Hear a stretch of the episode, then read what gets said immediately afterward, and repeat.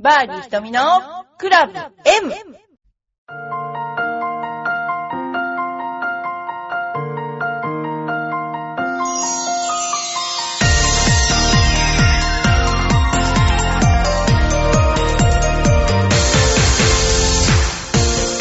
こんにちは、ひとみです。皆さん元気でしょうか？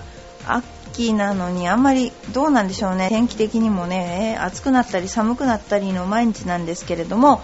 えー、とインドアですから私はあんまりですね、えー感じないんだけど皆さんどうですかね腰痛いとかいう人結構この頃多いんですけれどもあのー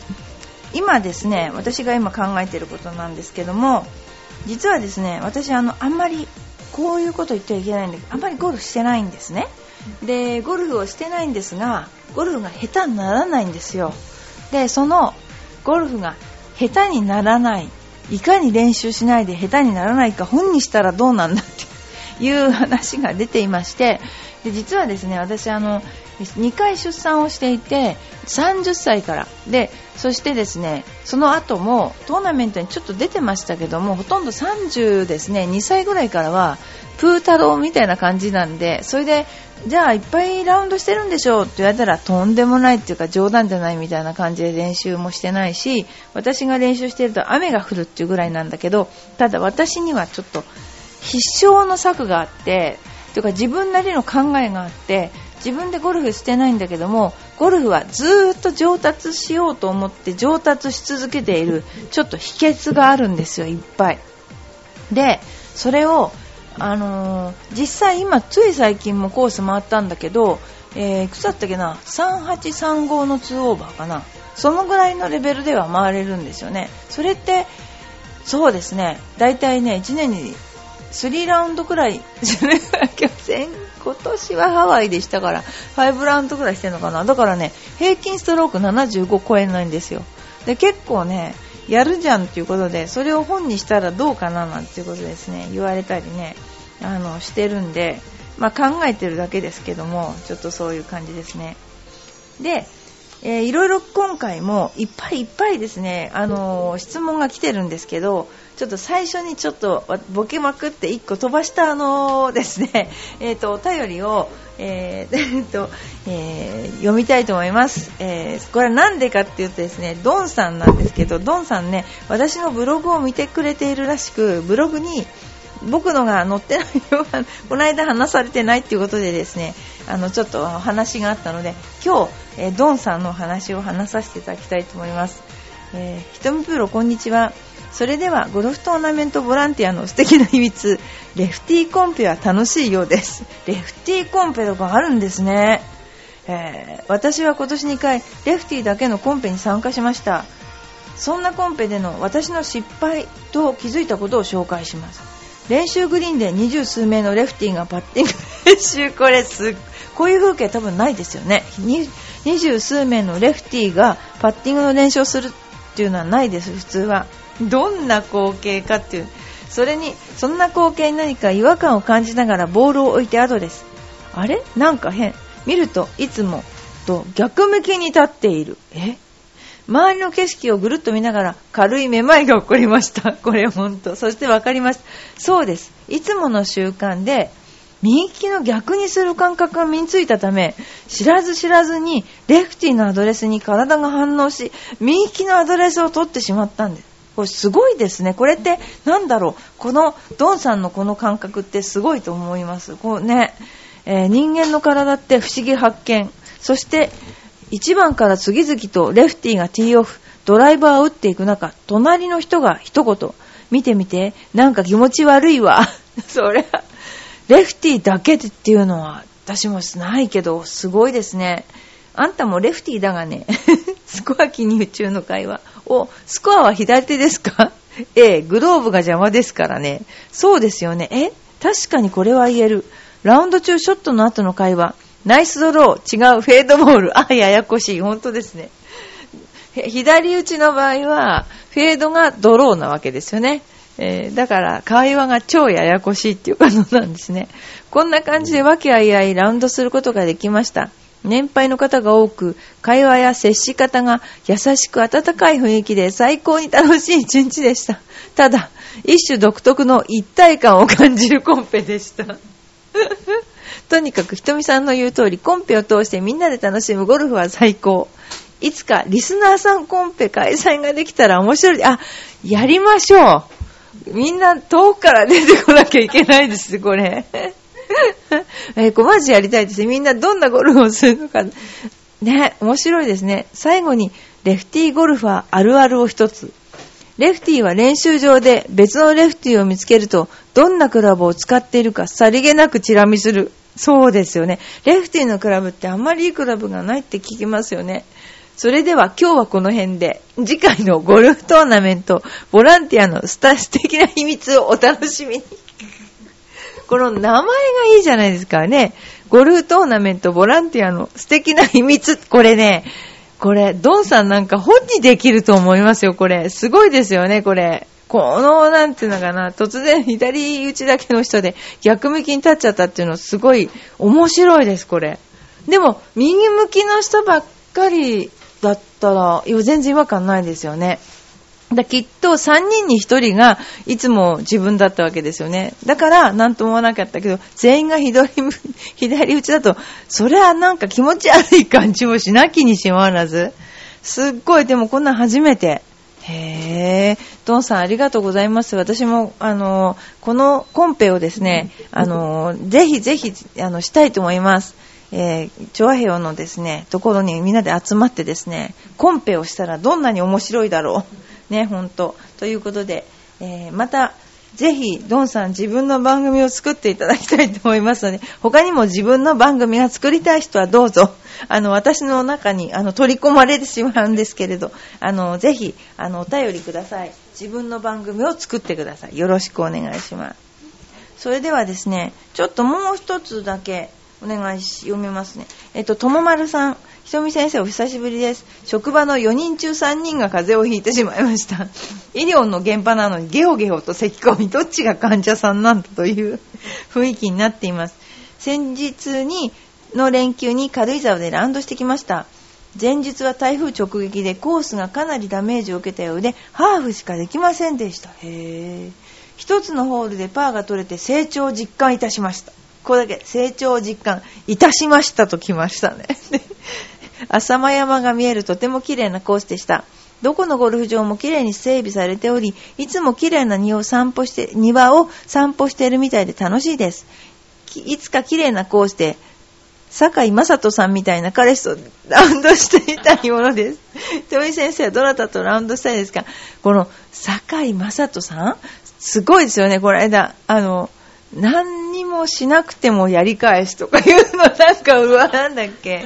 あれ、あの後のテレビあったじゃないですか。リーガルハイだっけ？なんか、なんだっけ？やられなくてもやり返すとか言って出てたじゃない？それで、この間、朝一の番組で、あの、なんだっけ、番宣やってたんですよね。で、岡田将生さんと、かな、すっごい、あれですね、映画、映画じゃない、面白いね、彼は。へそういう人が好みなんだ、ともまるさん。へあの、私、あの、この間、謝罪の王様っていう、謝罪の王様かな？テレビ、あの、映画見に行ったんですよ。これめっちゃ面白かったんですよ。もう、ここまでバカやるっていうぐらい面白くて、あの、土下座の向こう側っていうのがあって、土下座で済まない、土下座をするのはまだあれなんですけども、土下座の向こう側っていうのがあって、その土下座の、これが土下座の向こう側なんだっていうのをサインが出てて、もう本当にあれ面白いですよね。なんかあの作者がアマちゃんを描いてる人だっていうね、いうことで、いやー、そこまでああいう、おあなんていうのかな、どう見てもくだらないことにめっちゃお金かけている。あれ、映画作っちゃうっていうのがすごいなと思いましたよね。えー、で、また、酒井さんも面白いですよね。あの、映画うまいですよね。彼なんか前、あの、クヒオ大佐とかよ、すっごいおかしい、なんか映画やってたけど、キャラがダブってすっごいおかしいですよね。それでは次に、えー、子供からのなんか、子供からの、あの、質問がかなり来てるんですけども、ちょっとこれ読んでもいいですかね。私はおはし、お囃子をやっています。先生は民謡を何曲してますかって、これはなんか挑戦されてるかのような。私はお囃子をやっていますって言うと、大体浦安の子だなっていうのがわかるんだけど、民謡何曲知ってますかと言われると知らないに等しいかもしれないですね。あ、民謡？あの、盆踊りの歌ぐらいしか知らないですね。いやー、すごい。うちのあの、浦安はですね、すごくあの、なんていうかな、民族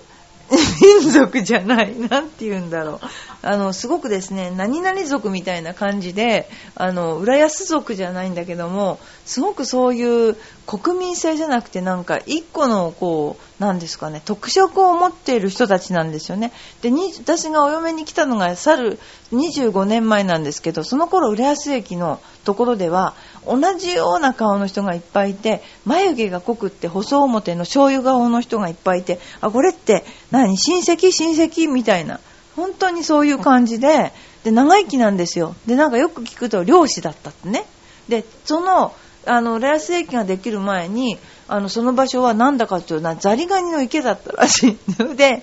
今の声優のあるあたりは、まさにザリガニの池だったらしく、あとはなんかあの、まあ、唯一爆弾が起こって爆弾が落ちたところがくぼんで水が溜まってそこで泳いだっていう話を聞いたことがあったりあと浦安を自転車で一周でできたので猫ザと東大島と堀江しかなかったのであの自転車で一周とかねしてたらしいで当時はなんか結構その水の水難事故？あのレーダーとかねあんまり発達してなかったのか、結構土左衛門とかあったとかね、すごいですね。で、今はね、くだらない話をすると、浦安にカッパを戻そうって話があって、このうちのですね、練習場の蓮向かいにあるグリーン開発さんっていう人がメインでやってるらしいけど、何考えてんのかってはっきり言ってこの間もね、なんか境川になんか変な提灯がぶら下がってんですよ。で、夕涼みしてるおじさんたちがいて、カッパをなんか、浦安のカッパを戻そうなんかそんなね、わけのわからないね、三次元じゃないね、そういう活動してるおじさん、もうそれもね、あれいくつかな、なんか、一番上に、あの、U っていうのがつく人なんですけどね、昔市議会議員だったと思うんですよね。その人たちがやってるらしいんだけど、もうなんかね、だんだんみんな4次元に足を突っ込んでるのか知らないけどね、もうね、カッパとか言っちゃってすごいんですよ。カッパなんか出るわけない。うなぎだっていないのにね、もうちょっとなんか現実味があるね、なんかこう、なんとかの稚魚を戻そうとかね、海と続いてるんだから、海藻を増やそうとか、なんか、そういうのあれば、カッパを突然戻そうとか言われてもね、私も一体どうしたらいいか、あの道を通った時にね、この人たち、どうしたったんだろうなってもうマジで思いましたけどね、そういうところです、浦安って。それで、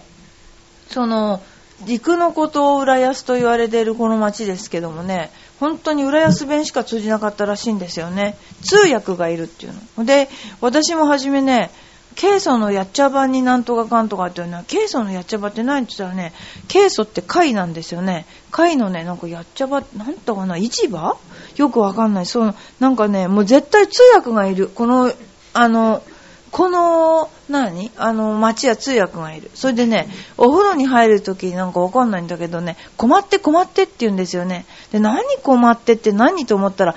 よく使って肩まで入ってっていうのを困ってっていうらしいんですよ。もう私は一生慣れないと思うんだけど、25年いてもわかんないですね。もうそういう、あの、そう。で、私とかだね、ゴルフのインストラクターだから、普通プロとか言うじゃないですか。この辺の人は姉さんって言いますから、私のことを。姉さん、姉さんって言うからね。姉さん今日、あ、マグロの、なんか残ったから持ってきたよっつってすごい残ったようなんじゃ普通じゃ食べられないお刺身みたいな持ってきちゃったりとかね。あとあの生も置いて帰っちゃったから玄関にとか言って。で生も何かっつったらね、体長1メートルぐらいあるカニ生きてる。もうね、どうやって料理するのか鍋に入んないですもん。体長1メートルあったら。生も置いて帰ってかとか、お刺身とかかなと思ったら、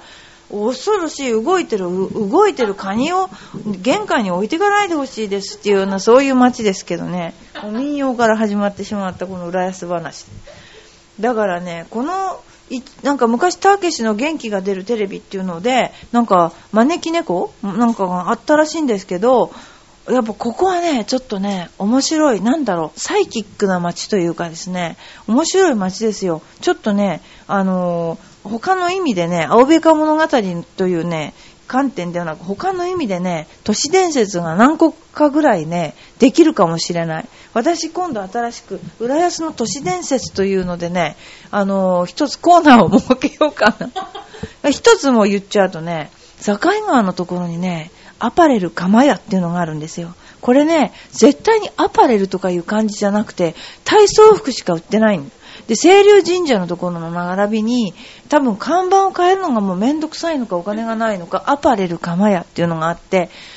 もうアパレルっていう字聞いただけですごいと思うじゃないですか。もうただの体操服の鉢巻きとか売ってる、それも半分潰れかけたお店なんですよ。これ聞いてたら絶対怒ると思います、アパレル釜屋の人。で、もうね、それはね、絶対に都市伝説だと。あのアパレルかマヤがいつ潰れるかっていうね、それは私の本当に今ね、自分の人生の中である一つの賭け、あと2年で、あ、いつもあ、潰れないな、潰れないなと思いながらアパレルかマヤの前を通ってるんだけど、多分ね、意地になって死ぬまでやるのかな。それでも都市伝説ですね。いっぱい浦安には都市伝説が、全く今日もゴルフの話してないですね。それであの、えー、ちょっとじゃあ次ゴルフの話を毎回正しくグリップを握るためにはどこを一番注意していればよいのでしょうか？手だよね。手。で正しくグリップを握るにはあのー、まず真面目な話を言うと握る強さなんですけどこれねあまりに皆さん強く握ってるっていうのがものすごく分かりました。私グリップって強く握ったことがあんまりないのでその強く握る感覚っていうのを忘れてたんですね。昔多分強く握ってたんですが忘れてたんですよ。ただねグリップってあの強く握っちゃいけないですよ力んじゃいけないですよって言ったんだけどどっちかっていうと男の人の方が強く握る傾向があります。力むっていうね。でつい最近ですけど私腕立て伏せを50回ぐらいを3セットぐらいやる。もっとか？50回を4セットぐらいやってたんですよ。この年になってですよ。それも指立て伏せは無理だから手を開いたり手をくっつけたりしながら。そうしたらね、あの、力がついたんですよ。で、力がついたら力むっていう感じが分かりました。ドライバーがまっすぐ全然飛ばないから。で、私この頃どんな運動してるんだろうと思ったら、あ、そうだよね。腕立て伏せはやってる、腹筋はやってる、スクワットはやってる。あ、でも一番問題は腕立て伏せだと思って、で、で力を抜いたんですよ。そうしたらすごくねあのいい感じでドライバーがまっすぐ飛ぶようになってであのー、ですかねやっぱり力まないっていうのは人によっての感覚の差があるからこれ覚える得得するっていうのはとても難しいんだなって思いました。で正しく握るためにはやっぱりあの、ね、グリップを正しく握ったら気持ちいいっていう誤解をしてる人がすごく多いんだけどグリップ正しく握ると最初気持ち悪いものなんですよすごく。で気持ち悪いけどそれをそういうふうに握った方が結果的に何人もやってるうちの達人の人たちがこれがいいとしたものなので、あの、やっぱり最初気持ち悪くて、よくグリップ正しいものなら気持ちいいっていう人間の勝手な発想があるんだけど、気持ち悪いですからね。で、あとは、ちゃんと先生に習って、で、これ真面目な話ですけど、グリップでその人の腕前がわかるって、技量がわかるっていうぐらい、グリップっていうのはすごい大切で、もうシングルさんのグリップなんて一発見ただけでわかりますからね。で、その、グリップを握るときにはやっぱり正しく先生に習って私はインターロックよりオーバーラップの方を進めますインターロックは特にちっちゃい子の場合手が変形するしあのーうんとね、一回やっちゃうともう直せない、グリップってですね、そう簡単には直せないんですよ。だからできればオーバーラップの方のグリップを正しい先生に、変な先生じゃなくて正しい先生に習うと。いうことが、あのー、一番私はおすすめですね。あと握る強さ。でも女の人で言ったら、お料理する人だったら、包丁を握るくらいの強さがベストです。だから、ほんと強く握んないってことですよね。だそれを、例えば私たちがプロテあプロだった、プロ、今もプロですけども、試合に出てる時に、朝、えー、荷物を運ぶときは絶対右手で持たないとよく言われてたんです。それからもしくは、えーと、T を刺す時には絶対右手で刺さなかったのね。それなんでかというと余分な力を入れると大してそんな大したことじゃないんだけども右手に力が入ることがいけない。力が入っていることが無意識になることがいけないってことなんですね。でそういうことでそこまで注意してましたから、あの、スーツケースは右手で持たないとかね、ティーアップすら、だから硬いティー、硬い地べたに、あのーなんていうの、ティーは刺さないっていうの。そういうことは徹底してましたね。だから、そのぐらいゴルフはデリケートなので、むやみやたらに、あの、腕を鍛えたりしてはいけないっていうことですよね。そんな簡単なことでしたね。え、まだ、そうかな？そんな簡単なことですけれども、よろしいでしょうかね？はい。それで、えっ、と、ちょっとだけ宣伝なんだけど、今、ゴルフ女子っていうのをやってて、この間、コンペ行ったんですけど、これがですね、今、私ね、ゴルフって若い人が少ない、女性の若い人が少ないから増やしたいと思ってたんですよ。そしたらね、あのー結構今増えてきまして、えー週に下手したら4コマ以上取ってる方もおられて、とっても上手になられたんですよ。短期間にやるからね。短期間に貯めてやるっていうのが一番上手くなるんでね。で、あのーまたゴルフ女子を募集しています。で、それは受け放題ですから、1週間に、あの、どんだけ受けても OK ですから。ということで、よろしくお願いします。皆さん、ゴルフ女子、あの、かっこ40歳以下なんで、そこがミソなんですけども、あの、若い人をですね、若いっていうかな、あの、いっぱいそういう人でコンペをやりたいと思ってますので、よろしくお願いします。それから、チョアヘオのコンペもね、企画したいと思いますので、えーよろしくお願いします。ということで、今日もバーディー瞳の、えークラブ M はあんまりゴルフの話をしませんでしたが、これからもあの皆さんどうぞ聞いてらっしゃる方リスナーの方々またあのお便りをいただけると、えー、非常に嬉しいですそれではさようなら。